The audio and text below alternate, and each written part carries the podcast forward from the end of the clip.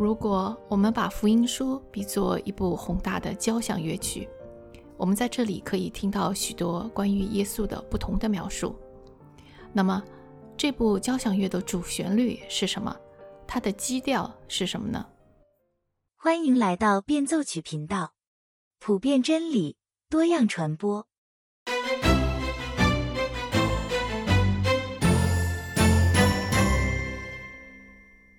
今天和大家分享的是柔和谦卑的第二章和第三章。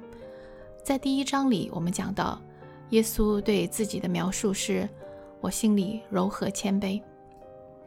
那第二章呢，就是在讲耶稣的心在行动。当柔和谦卑的耶稣在以色列各地行走时，他会做什么？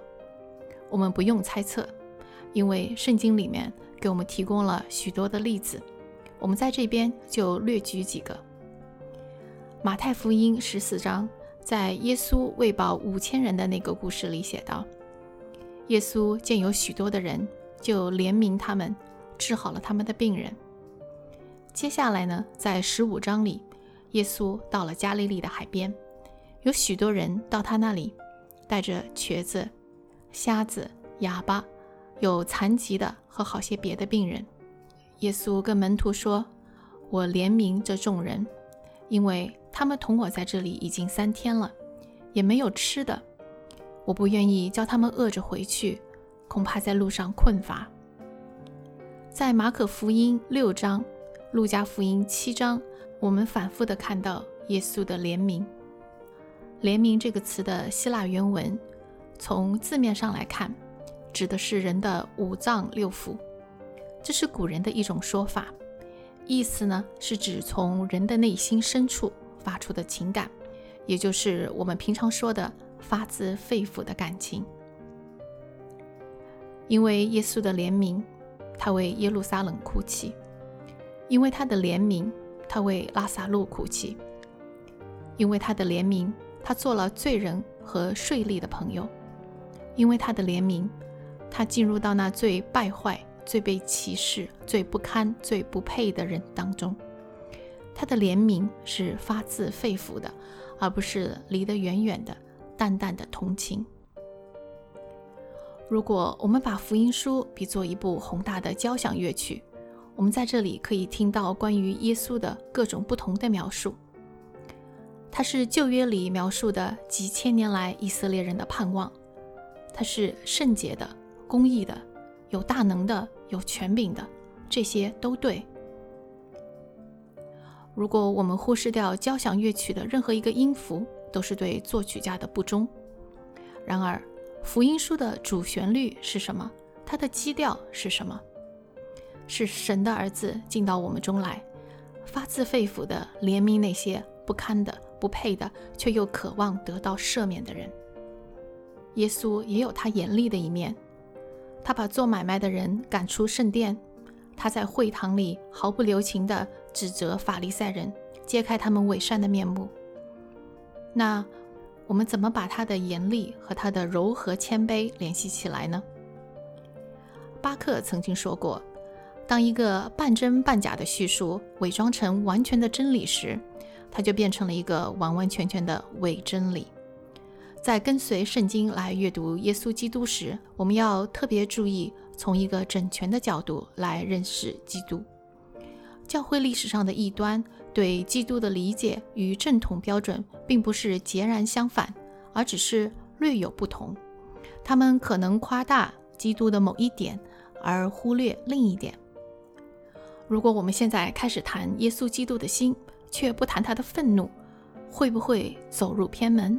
我们会不会犯同样的错误，偏重一方而忽视另一方呢？许多人在神学教义上可能非常正确，但是由于他个人的原因，会更加倾向于基督的某一面。如果他是在一个律法主义家庭长大的，一直以来觉得自己不够好、不够努力、不够成功，他就会特别的被基督的恩典和基督的爱所吸引。那如果一个人是在混乱的环境里长大，他就会特别渴望在律法之下的秩序和规则。如果他在成长过程中被那些理应保护他的人所伤害，那么他就会特别的为神的公义所吸引。在我们聚焦耶稣基督的心的时候，我们怎么样能够保证我们对基督有一个整全的认识呢？作者奥特伦在这里提出了三个建议：第一，耶稣的恩慈与他的愤怒不是彼此不相容的，好像一个跷跷板。这边高了，那边就得低下去。他们更像是一个水涨船高的样式。我们越是理解耶稣对罪恶的憎恨，我们就越是能够理解他对我们的恩慈和怜悯。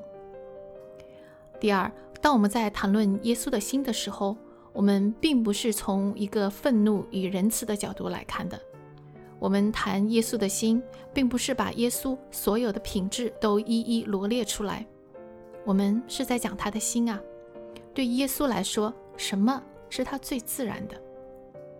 第三，我们会从经文出发来看耶稣对罪人、对受苦的人怀着怎样的一颗心。换句话说，如果圣经没有对耶稣做所谓的平衡报道，那么就让我们跟着圣经做不平衡报道吧。我们宁愿像圣经一样的不平衡，也不要人为的。去追求平衡。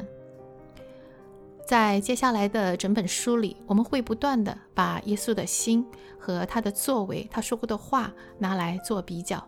我们可能有时候会觉得有点对不上号，那么这时候就要重温上面提到的三点。我们还要记住，不管我们怎么样做，我们永远都不可能太过夸大、太过高看、太过赞美耶稣的心。旧约里面经常会提到洁净与不洁净，在神看来，这不仅仅是一个个人卫生的问题，更是道德问题。对付不洁净的办法不是洗个澡就好了，而是要献祭，因为不洁净的问题不是脏，而是罪。旧约里面反复讲到，当一个不洁净的人接触到一个洁净的人的时候，那个洁净的人就会变得不洁净。道德上的肮脏是会传染的。利未记整整一本书就在讲如何献祭、献祭的条例和献祭的意义。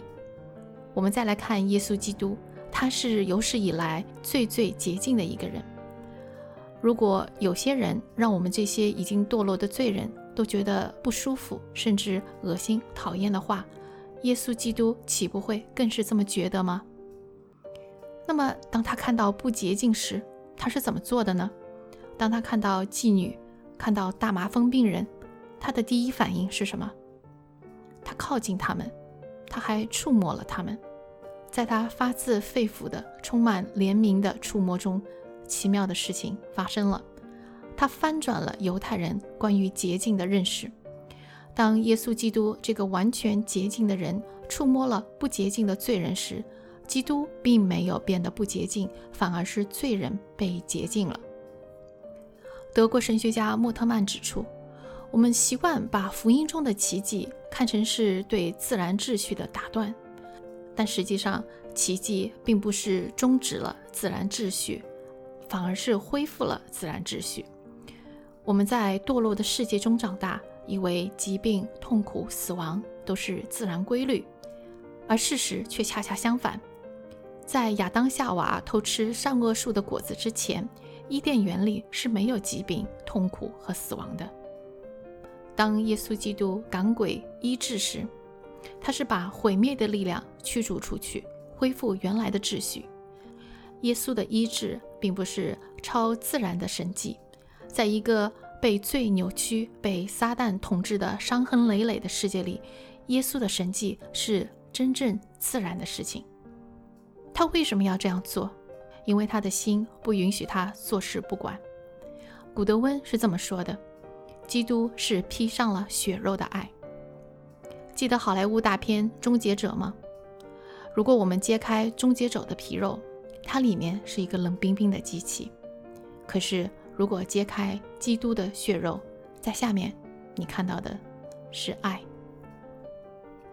第三章，耶稣的喜乐。我们来做一个填空题吧。基督的喜乐、安慰和荣耀因着什么而得到加添。圣经给我们提供了好几个答案，比如放弃一切所有的来跟随他，就好像马可福音十章里面讲到，有一个年轻的财主恳切的来问耶稣如何可以得到永生。耶稣看着他，就爱他，对他说：“你还缺少一件，去变卖你所有的，分给穷人，就必有财宝在天上。你还要来跟从我。”所以。跟从耶稣会让他快乐，我们对耶稣的忠心也会让他快乐。比如马太福音二十五章里，主人对他的仆人说：“好，你这又良善又忠心的仆人，你在不多的事上有忠心，我要把许多事派你管理，可以进来享受你主人的快乐。”圣经里有很多这样的例子，基督徒本能的知道。当我们听基督的话，顺服他的时候，我们会让基督快乐。可是，如果他的心、他的喜乐是以一种全新的方式参与到我们的弱点、我们的失败中来呢？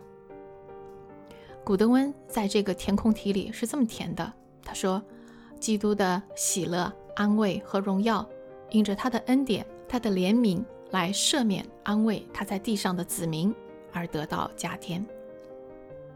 我们来听个故事吧。在密林深处的原始部落里，出现了一种传染病。